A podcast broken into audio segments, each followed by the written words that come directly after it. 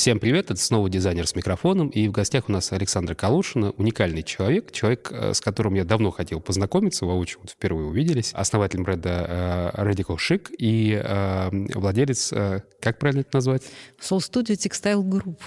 Вот, вот так вот, красивый и длинный, что аж не выговоришь. Так случилось, что регулярно в Москве на Патриарших прудах я наблюдаю один и тот же магазин, все меняются, а он остается. А, меняются, разумеется, коллекции, но он остается в своей локации. И всегда там весьма интересные принты на платках, нетривиальные, подача, все около текстильного. Мы об этом поговорим чуть дальше, а сейчас, наверное, главный вопрос нашего подкаста, но он первый, по крайней мере. Александра, что такое дизайн? Красота на службе у людей.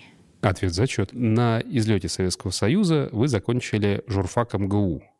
Такое эпическое заведение, эпический факультет. Я как представитель психфака МГУ сижу рядом, знаю, о чем говорю. А как вот от журфака все это превратилось в что-то около текстильное, около дизайнерское? Отношусь к тем людям, которые никогда ни дня ни на кого не работали. Участник журфака я всегда мечтала о собственном бизнесе. И окончив вуз, вот я сразу окунулась в собственное дело. Поэтому у меня было несколько компаний, они выросли, они были успешно проданы. После первого круга выращенного и проданного бизнеса, смотрела просто, что меня окружает. Возвращаясь немножко назад, вот вы закончили журфак. Если не секрет, какой-то год?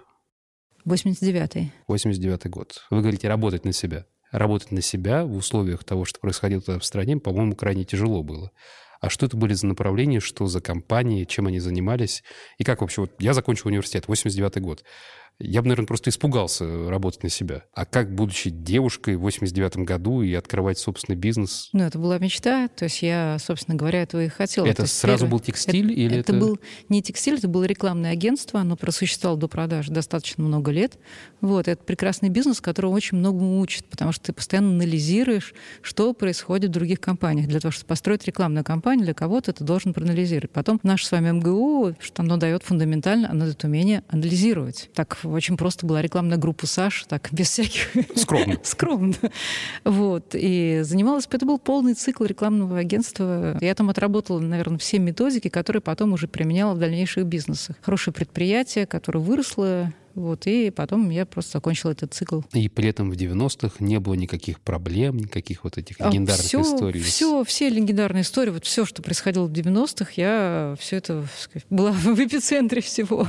Вот, но все же приходит каким-то образом потом в порядок. Вот любая ситуация, да, она приходит в порядок. Мы сейчас с вами очередную переживаем. Вот есть краткосрочный беспорядок, а среднесрочном планировании кризис ведь все равно закончится, и все будет э, в порядке. Все воспринимаешь просто как очередной учебный процесс. Теперь вот так, а теперь вот так. Хорошо, учебный процесс э, рекламным агентством, рекламной компанией закончился.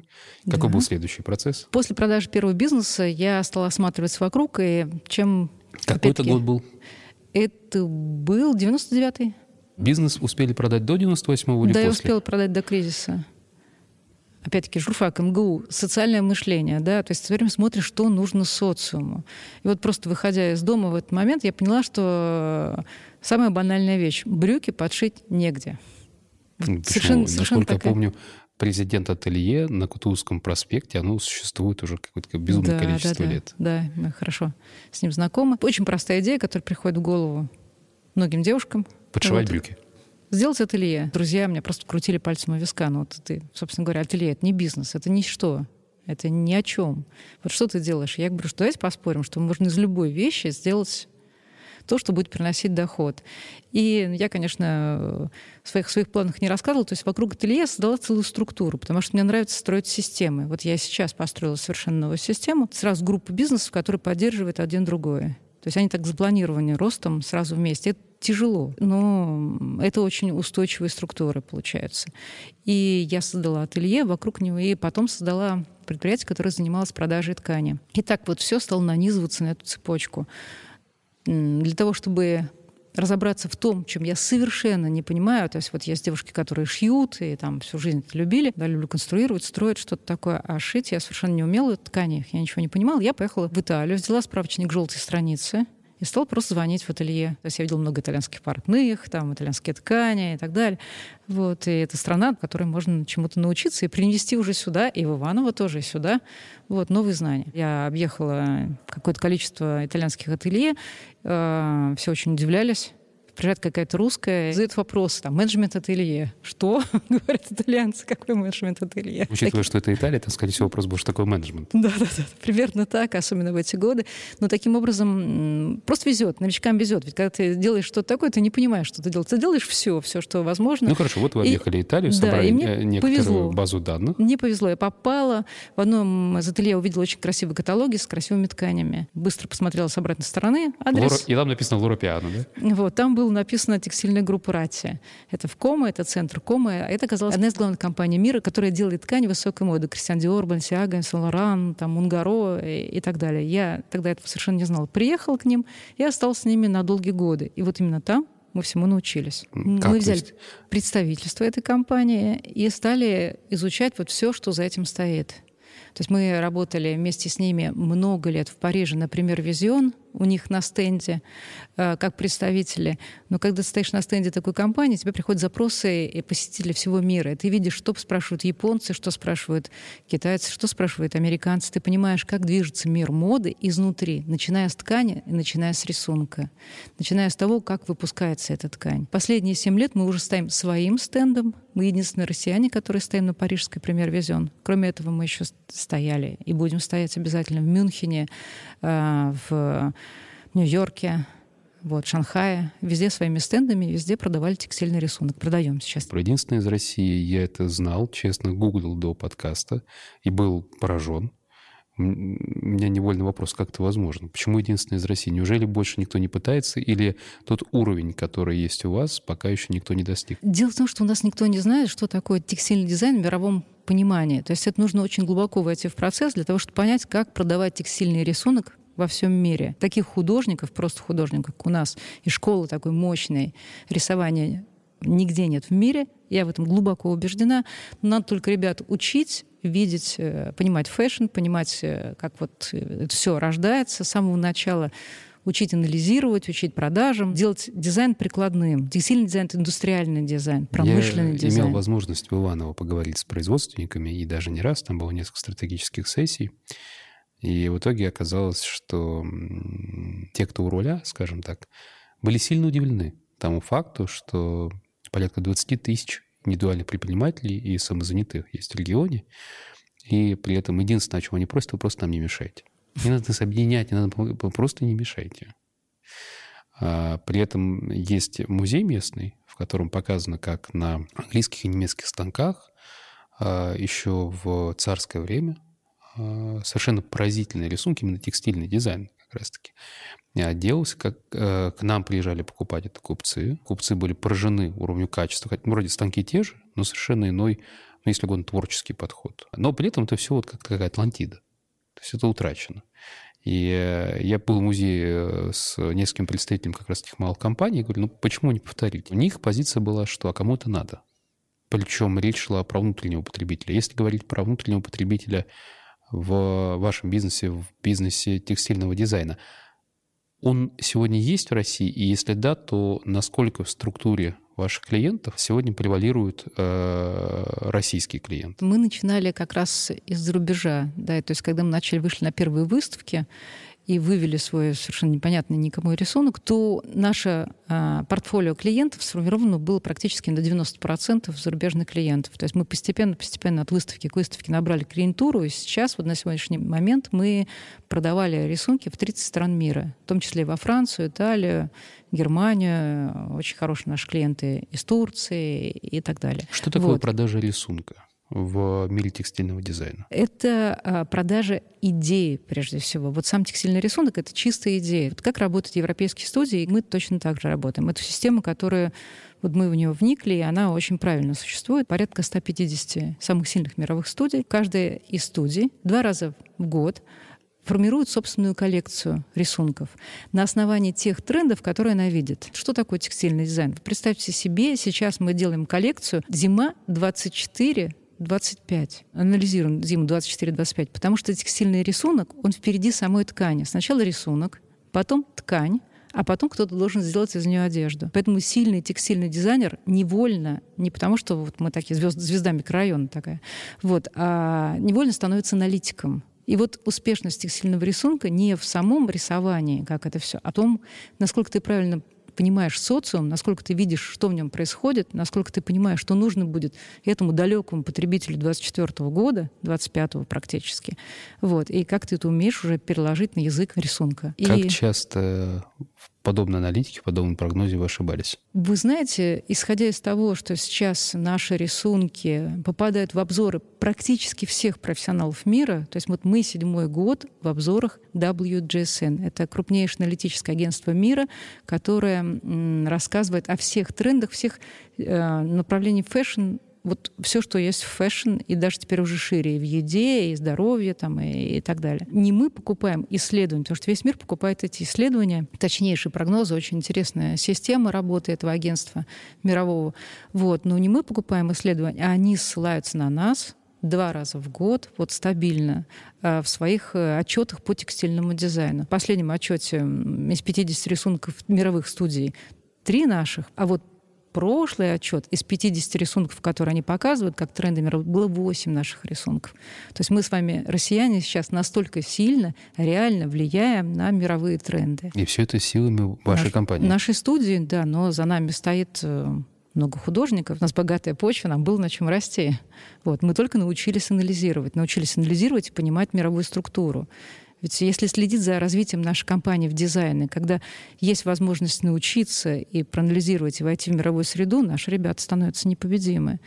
Вот даже через наши руки прошло уже какое-то количество текстильных художников, которые очень успешно работают за рубежом.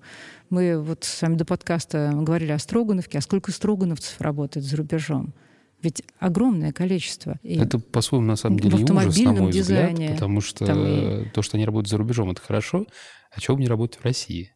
Вы знаете, ведь многие возвращаются, приобретают опыт, возвращаются. Если находят нужные себе условия, проблем, конечно, условий. А сейчас, особенно сейчас, вот, но уже перед всеми событиями, даже перед пандемией, практически 70% рисунков стали продавать в России. То есть это какое-то текстильное производство, либо это небольшое ателье, или это компания, которая занимается, ну, какой-то такой print on demand, еще что-то? Вы знаете, больше всего э, оказалась востребована разработка уже конечного продукта, это платков, в том, чем мы сами стали сильны, совершенно невольно для нас, то есть когда мы научились понимать, что такое текстильный дизайн, и поняли, что мы востребованы, вот мы там, создали свой бренд и стали специалистами в разработке платка. А это отдельная система, тоже о ней можно говорить, потому что это не текстильный рисунок в чистом виде — это конечный продукт. У него есть э, свои правила построения для того, чтобы он был правильным, успешным там, там, и так далее, чтобы он хорошо носился, чтобы его люди покупали. Вот. И видя наш бренд, видя, как э, э, студия создала свой бренд, и видя, как бренд развивается, к нам стали обращаться за разработкой платков, и это просто стало прям отдельным направлением. Мы стали специализироваться на этом. До этого мы делали платки для турков очень много, для разных компаний по миру, помимо текстильного рисунка, просто текстильного рисунка. Вот. И в России вот сформировалось у нас в основном это направление. Плюс еще мы разрабатываем рисунки для многих компаний. Это постельное белье, вот, это рисунки для одежды. А, сейчас у нас очень хорошо развивается сегмент эм, нижнего белья. Вот, мы для них тоже рисуем очень много. Вот, это прям и российские при этом просто все компании. эти производства, они локализированы в России В России, сегодня. да, да первую партию продукции делали в Италии. Это объективно. А сейчас это производится все в России уже? А сейчас большей частью, да. Сейчас платок, некоторый тип платка мы по-прежнему исторически производим в Италию. 80% бренда производится в России. Изначально производство в Италии обусловлено было какой-то культурой, которой не было в России на тот момент а, производства, или обусловлено было ценой или качеством. В этот момент было очень трудно произвести платок, именно шелковый первоклассный платок в России практически невозможно. Да буквально еще три года назад. А теперь у нас есть собственное производство. Ваше? Наше собственное, да. Мы поставили, я воплотила еще одну мечту. Я всегда хотела э, и стали 13 в мире. Кто поставил такую линию, если я правильно помню? Совершенно верно, да. На тот момент, да. Мы поставили на ноги собственную фабрику. Э, и вот теперь мы шелковый платок можем производить у себя тоже. Как раз мы одни из немногих, кто производит, наносит рисунок на все виды ткани. Шелк, хлопок, лен, шерсть. шерсть. Фабрика находится, если я правильно помню, в Москве, э, на... Технопарке «Калибр». «Калибр», Да. точно. Слушайте, как вы много она знаете. Ну, я невольно ваш фанат, на самом деле, потому что я еще и ваш клиент, местами даже постоянный. Э, Вот вот так вот, не зная вас, я знал ваш бренд. Поэтому не могу не испытывать уважения в силу постоянства качества бренда. Это редко, это ценно, это очень здорово. Все, что касается обучения дизайнеров а, на текстиле, вот сегодня вы как работодатель, да и не сегодня, а 20 лет к ряду, где-то их берете. А где вы их берете? Прежде всего, само собой, конечно, мы учим дизайнеров сами. То предприятие, которое берет прямо студентов. Вот для нас вот прям только выпустилось, мы уже на уровне магистратуры уже следим.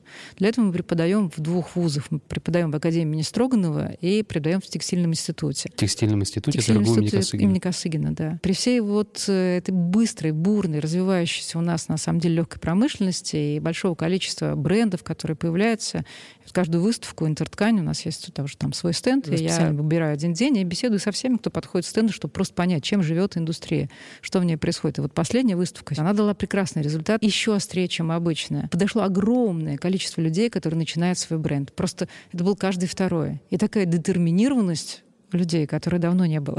На все вот это выпускается, Строганов выпускает 13 текстильных дизайнеров, Косыгина выпускает, ну, еще человек от 8 до 12. Ну, и лучше всех, конечно, выпускает Иванова.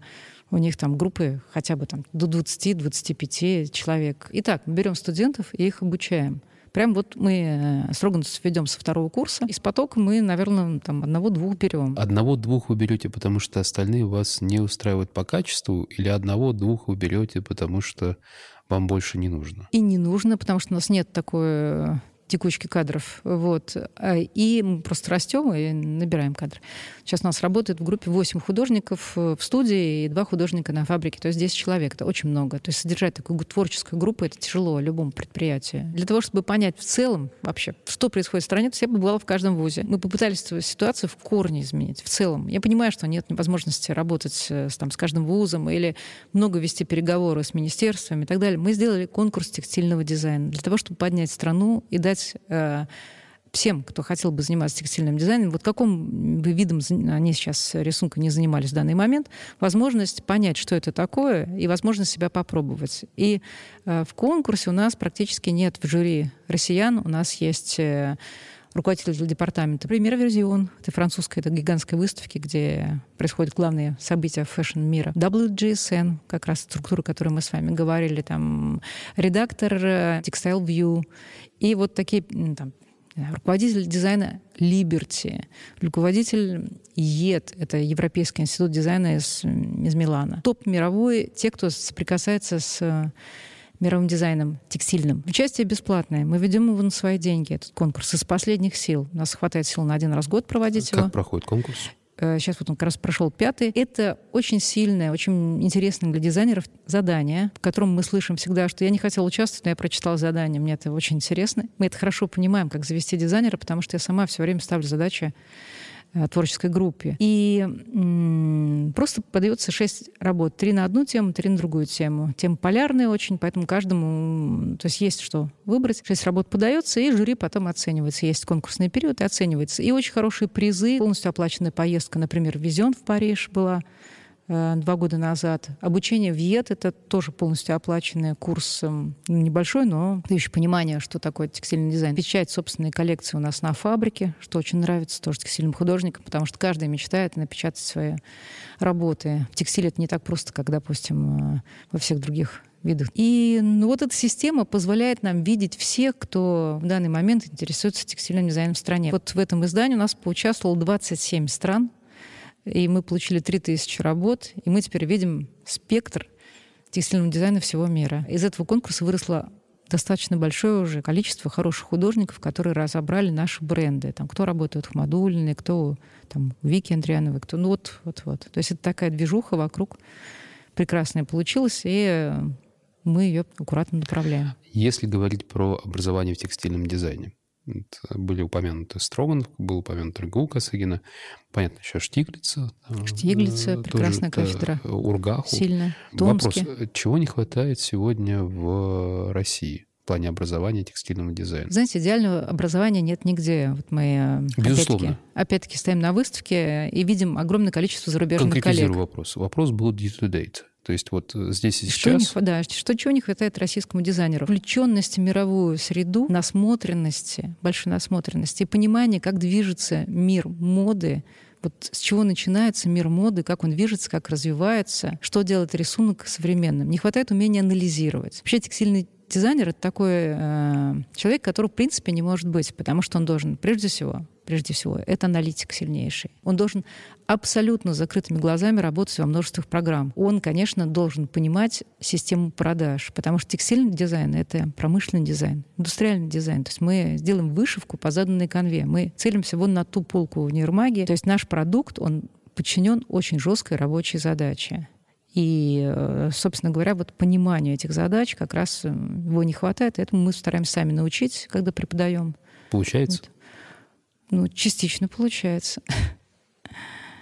А с точки зрения образовательного процесса, а есть какие-то архаизмы сегодня в э, системе получения знаний в области текстильного дизайна. Ну, к примеру, когда учат какому-то атовизму, который сегодня не актуален на производстве абсолютно. Скорее так, чему не учат? Потому что учат э, базовым вещам, они очень хорошие. То есть учат рисовать текстильного дизайнера, плохо учат делать рапортную группу, потому что это целое искусство, как строят итальянцы рапорты. То есть там приходится всех переучивать, знанию компьютерных программ современных не учат. С чем это связано, на ваш взгляд? Нет спектра преподавателей, которые могли бы это очень объемно на все это смотреть. И не учат аналитики. Это самое главное. Не учат понимать социум, не учат продажам, Потому что нельзя нарисовать рисунок, просто рисунок. То есть мы должны нарисовать рисунок, который продается и продает продукты. Ну, во, всех, во всех видах дизайна это так. Мы делаем то, что делает продукт продаваемым. Мы самые главные люди, на самом деле. Продукт может сделать любой. Вот это сделаешь, чтобы он продавался. Это мы, это дизайнеры. Ну, сейчас маркетологи поспорили. Ну, мы часть этой единой системы, да, и не, не маленькая. И маркетологу тоже нечего будет продавать, если мы это все не упакуем очень красиво. Абсолютно согласен. А что такое текстильный рисунок, вообще текстильный дизайн? Это упаковка для тела, все всего-навсего. Вот. И вот вот этим принципом, этому взгляду на текстильный рисунок не учат ни в одном вузе. Каковы сегодня перспективы компании, которая начинается как такой, ну, студенческий стартап, если угодно? Я пришел, к примеру, у вас на производстве разместил как правильно сказать, тираж, заказ. Заказ. Сделал, выпустил его. И как дальше могу попасть на мировые рынки, заявить о себе и, самое главное, э, достичь контрактации, достичь продаж. И имеет ли смысл сегодня это делать в международном формате, либо все-таки это делать в локальном формате внутри страны? Все зависит от продукта. И чаще всего молодой дизайнер выпускает нишевый продукт. Тогда он ориентируется очень сильно на свое сообщество, в котором он находится, и там же он продает продукт. Потом он перерастает это и уходит уже в, широкое план. Вот, к примеру, говоря про те же платки. Значит, я придумал некоторую капсульную коллекцию, разместил у вас э, на контрактном производстве, произвел. Как, на ваш взгляд, я сегодня могу получить э, выручку в инвалюте. Вот я хочу, чтобы меня знали за рубежом. Ну, во-первых, это вопрос поблизости, а во-вторых, это вопрос э, постоянных контрактов. Я почему-то вот уверен, что там за рубежом меня будут покупать. До всей этой вот э, нашей нынешней ситуации, до пандемии особенно, мы продавались в пяти странах, и эта система работает даже не через интернет для нас, а через выставки. Как рисунок мы продаемся в большом спектре стран, вот 30 стран в нашем списке, и это тоже работало через выставки. Есть точки, реальные точки работающие, куда приезжают профессионалы всего мира. Пример Визион — одна из них. Это крупнейший выставочный регулятор. Туда приезжает каждая команда для того, чтобы покупать ткань. И там, собственно говоря, если ты продаешь текстильный рисунок, и этот рисунок удачен, мимо не пройдут. Топ-5 выставок в мире текстильного дизайна и стоимость участия в них. Пример Визион. Понятно, парижская это номер один. То есть мы потом в конце концов сузили все. Мюнхен, это Фабрик Мюнхштарт, э, номер два, пожалуй, это Европа. Если мы говорим Америка, то это пример везен в Америке, выпуск. Если мы говорим Восток, это Шанхай, э, выставка, которая проходит тоже два раза в год. Участие в выставках дорогое для маленького предприятия. Мы развиваемся на свои деньги. Все э, бизнесы, которые я строю, всегда строю прям с нуля. Вот это такая игра с самим собой. Вот и если ты, если ты что-то можешь собой представляешь, что давай попробуй, вот начни стол, стул и твоя Такое голова. впечатление, что все это как будто наспор. Да, это все время наспор. Это видно такой спор самой собой. Как это внутренний вызов постоянный, ежедневный, я бы сказал. И участие в дорогое, действительно. То есть на круг, а мы выводим туда художников. Обычно это два художника, которые едут продавать текстильные рисунки. Что такое участие в выставке? 12 тысяч обходит, евро. Да, обходится 5 тысяч стенд, 5-6 тысяч стенд. Вот. И в целом, чтобы там команду привести, увести, чтобы она там пожилая, потом мы просим художников остаться еще на три дня, чтобы они ходили по парижским музеям, допустим. Работа на самом стенде непосредственно во время выставки в мире текстильного дизайна, как это выглядит? Я столкнулся с тем, что на Миланской неделе дизайна. Наши соотечественники, многие из них эм, по каким-то, кстати, локальным грантам там присутствовали, то есть их субсидировали для того, чтобы они дальше потом принесли контрактацию либо какую-то отрасль, либо в регион. И я приходил к ним на стенд, а там никого не было. Лежали визитки, и вечером мы все собирались где-то в центре Милана. Я спрашивал, ну как же так? Ну, у вас есть некоторый продукт или некоторая услуга, которую вы привезли продавать. Ну, мне же интересно. Другие же тоже выставляются. Я общался или общалась, а вот ну, на стенде же есть контакты. И я пытался им объяснить, что приходят байеры, и э, покупателям их услуг или товара абсолютно все равно, где они находятся. Но если они не смогут презентовать потенциальному, если угодно, инвестору свой продукт то, или услугу, в таком случае, вероятно, они уедут несолоно хлебавши. И в итоге, спустя время уже на Парижской неделе дизайна, я видел этих же людей, которые говорили, ну, Милан это, это в общем, вообще все как-то пустое. Конечно, нет, вкусный хамон, но дорого, бессмысленно, и что, в общем, туда поехали. При этом ряд а, немецких коллег, ряд прибалтийских коллег приезжали оттуда с контрактами. Причем, а, если говорить про продукты, то качество продукта у них было ниже, они сами об этом говорили. Но они приезжали туда именно что работать. Выставки работают, если на них работаешь. Мы привозим на выставку вот именно это, то, что лежит у меня сейчас на столе, это хенгеры. Вот такие штуки, они там развешиваются. Стенд, к счастью, никак не украшается. К сожалению, сколько мы не пытались, мы сейчас э, пытаемся там сломать привычные тоже для европейцев видение и привозили все это в компьютерном виде, 3D всякие шевелящиеся штуки, движущиеся там и так далее, не работает. Пока не работает. Вот работает просто ткань, которую берет покупатель, прикладывает к себе, смотрит там пропорции, смотрит, нравится ему цвет или не нравится, обсуждает с тобой, можно ли изменить там цвет, можно ли подвинуть дуанчик налево, там, а розочку направо. А можно? Вот. Можно, всегда все можно, потому что это правильно подготовленный файл, чему не учат у нас в вузах. Вот как раз так и совершается продажа. Потом мы продаем компьютерный файл, он сделан правильно по слоям, так что европейский покупатель всегда имеет в своем составе технических дизайнеров. Он покупает идею. То есть вот на эти рисунки, они даже не в рапорте, сама идея. И потом уже покупатель ее встраивает в ту коллекцию, которую он сейчас создает. Такие. Вот, самые разные, самые разного типа рисунки, потому что То мы есть работаем на несколько аудиторий. покупают идею, идею дизайна. Идею дизайна. И потом он ее уже, благодаря тому, что файл можно менять, у него полные авторские права, то есть каждый рисунок мы даем и забываем о нем навсегда. И потом ни листика, ни травинки, ничего не повторяется, потому что это принцип работы в Европе. Если в Америке, когда мы продаем, мы подписываем на, там, на один такой рисунок там, 6 страниц контракта, вот, то в Европе это под честное слово. Ты просто отдаешь этот рисунок, вот, и люди тебе верят, что ты никогда его больше не повторишь. А неужели нету какого-то принципа авторского права? Есть, есть. Тот момент, когда приходит оплата, и ты отдаешь, это, пересылаешь этот файл. Вот к нему переходят все авторские права на вот эти вот Невольно, смотря на всю эту красоту, возникает вопрос, а сколько она стоит? А вот текстильный рисунок в мире не стоит дорого.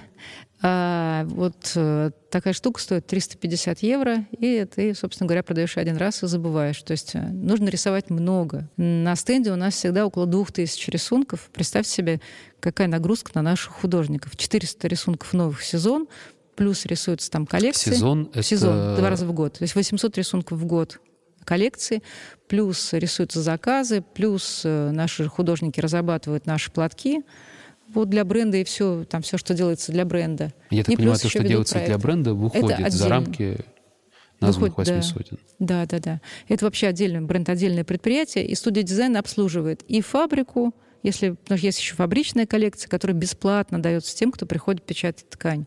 Вот, и там тоже больше, там сейчас в данный момент больше трех тысяч оригинальных рисунков, не шатер, сток, не взятых откуда-то вот, там, которые могут быть у всех, а именно разработанных для фабрики, которыми можно бесплатно пользоваться. А рисунок и они очень современные. при масштабировании на ткани а как себя ведет? То есть он множится или он задан в пределах определенного физического параметра? Он может масштабироваться, все зависит от того, что мы с вами делаем. То есть, вот, допустим, это рисунок купонный. Он может увеличиваться и уменьшаться. Я попробую угадать. Это кусочек северного сияния? Это один из трендов, нон-принт называется. Вот когда мы берем микрочастицы микроприродные частицы и строим ими новые изображения, используя их как э, инструментарий. Частицы Земли, допустим. в данном случае. Мне аккуратно сказали, что я не угадал, я не понял. Нет никаких правил. То есть каждый из нас видит э, то, что он видит, собственно говоря, в рисунке. Особенно в абстрактном, потому что сейчас это время абстрактных рисунков, и э, обычно портфолио состоит примерно из 70% э, флористических рисунков, 65-60 у студии классической. Вот. А сейчас все больше и больше переходит абстракция. Абстракция, созданная из натуральных элементов. То есть мы повторяем, ну, вы это видите, вот очень много мы повторяем там, не знаю, элементы мрамора, элементы дерева, частицы, не знаю, земной поверхности используем, все что угодно, перерабатываем этот материал, и получается очень красивые абстракции, которые продаются во всем мире. Вот. И такой сдвиг происходит в портфолио. Э, цветы, классические цветы, которые, в общем-то, все равно продаются, но теперь это примерно около 60% портфолио. Насколько российский рынок отличается от международного? Вы знаете, вот тот спектр российских покупателей, предприятий, которые покупают текстильный рисунок, абсолютно точно соответствует мировому рынку. Вот это прекрасно, вот это самое удивительное. То есть это спектр передовых предприятий. Они понимают, что дизайн, текстильный рисунок его нужно покупать. Его нет смысла находить в шаттерстоке, убирать э, вот, э, защитный рисунок и ставить на свои изделия. Они понимают, что рисунок должен быть сделан для себя, для своей коллекции, оригинальным. И именно это будет силой бренда или силой предприятия. Вот, собственно, текстильный рисунок. То есть у нас текстильный дизайн, он вот развивается в последнюю очередь. Уже более-менее все остальные виды дизайна подтянулись. Вот, а текстильный рисунок подтянулся. Но я вот даже хочу сказать, что в какой-то степени и под нашим влиянием тоже мы стали объяснять, что текстиль э, продает одежду. Хороший рисунок продает одежду. И как-то вот это все. Выбор покупателей на выставках соответствует европейскому или... А стоимость?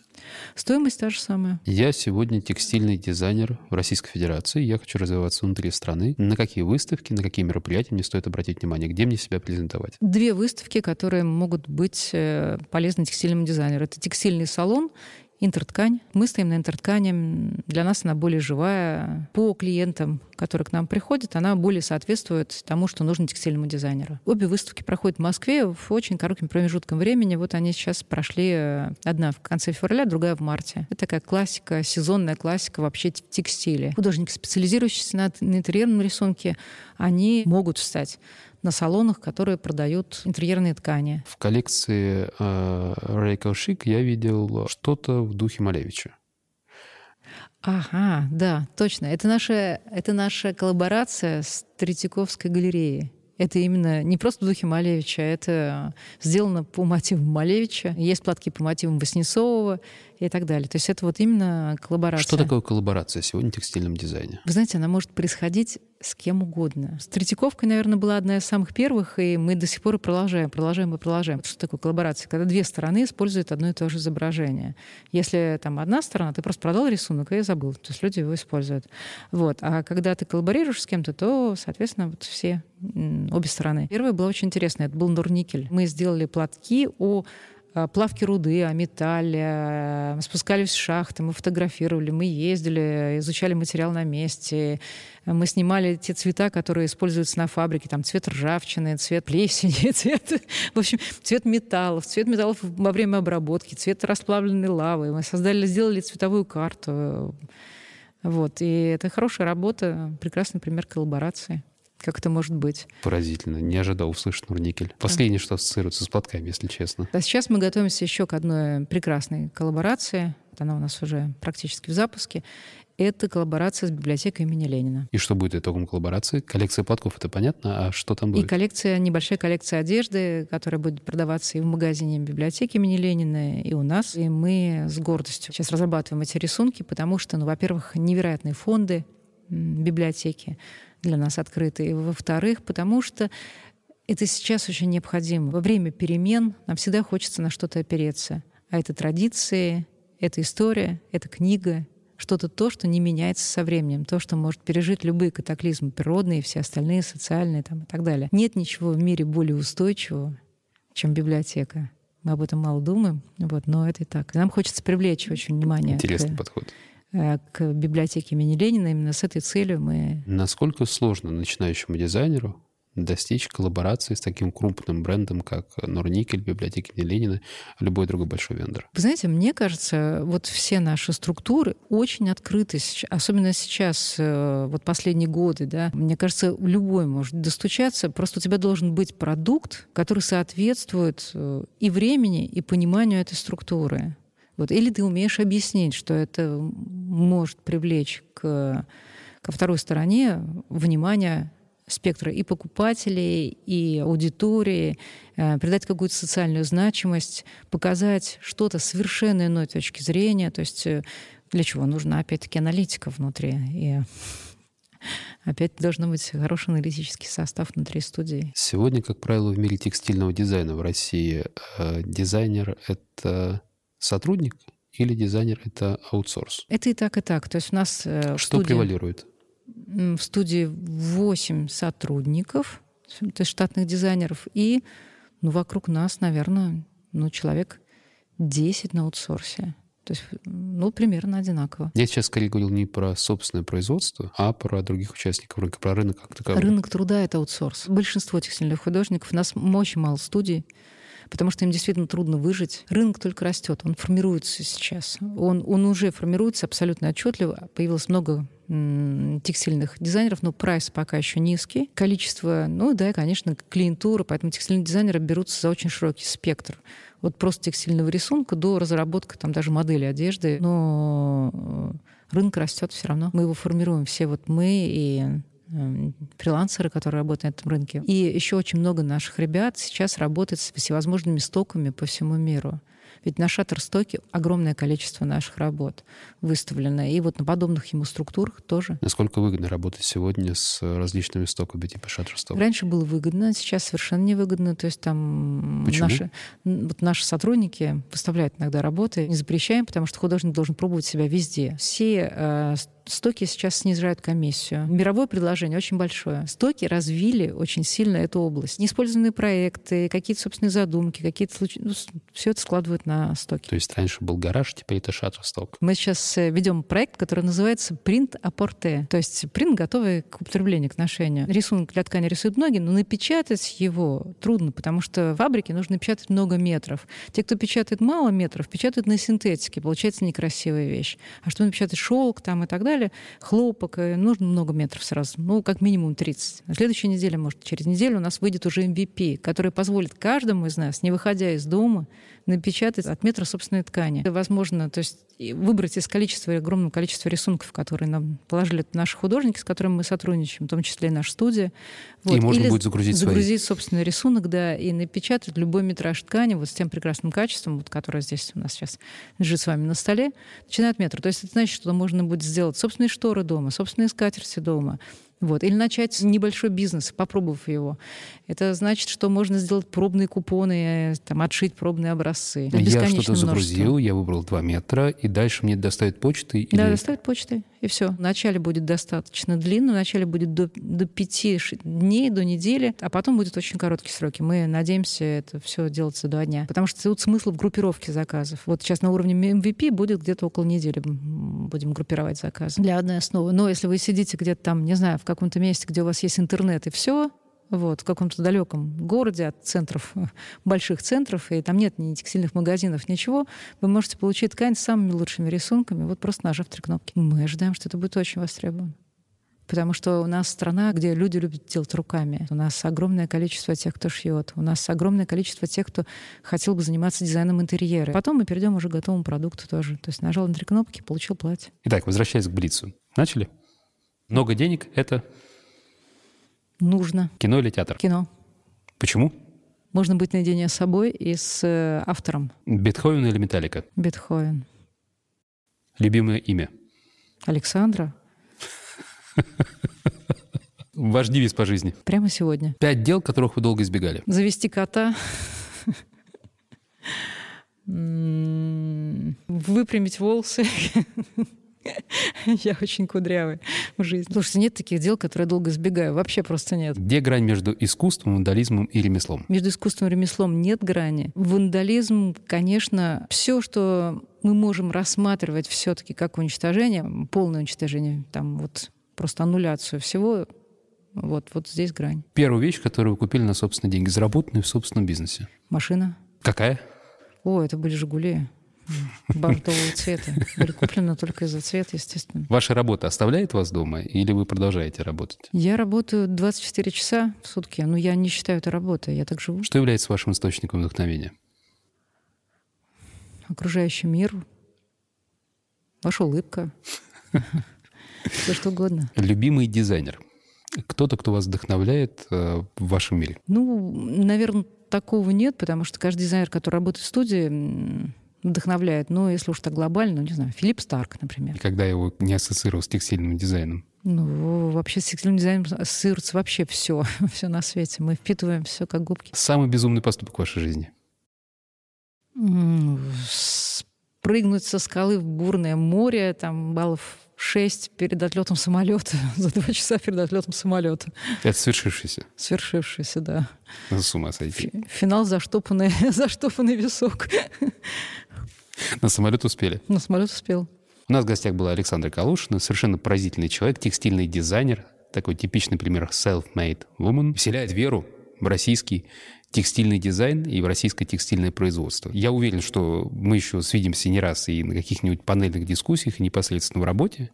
Селюсь верить, что я приглашу таки Александру в Томск, она согласится, приехать, прочитать лекцию, показать и рассказать про всю эту красоту, потому что я имею возможность это наблюдать э, в Москве, в Санкт-Петербурге э, долгое время, но искренне хочется, чтобы и в регионы масштабировались подобные совершенно фееричные, я бы сказал, элементы, предметы текстильного дизайна и этой культуры. По сложившейся традиции приглашу подписываться, обязательно подписываться на дизайнера с микрофоном. Это нам всем нужно.